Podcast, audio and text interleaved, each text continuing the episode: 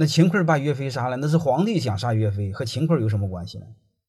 我们老老认为秦桧秦桧是个混蛋，是个坏蛋。你秦桧是听皇帝的话，秦桧皇帝不同意，他能杀吗？这皇帝是个混蛋，和姓秦的什么关系呢？所以结果你们姓秦的背了黑锅，背了好几百年。岳飞是什么？岳飞这个严格意义上作为一个经理人，他是不合格的经理人。他忘了一个事儿：经理人必须对现任老板负责。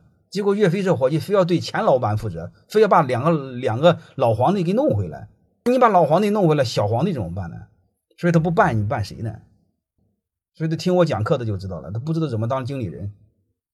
结果我把皇帝给惹毛了，皇帝又不好说呀。皇帝说：“姓秦的，你把他给办了。”是皇帝是个混蛋嘛？岳飞是想对国家负责，想对民族负责，但是岳飞忘了一个事儿：经理人是对老板负责。其他的都不需要负责，能明白了吗？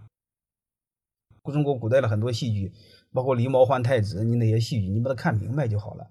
正常情况下，谁会舍得把自己的孩子救别人的孩子？这个概率是很低很低的。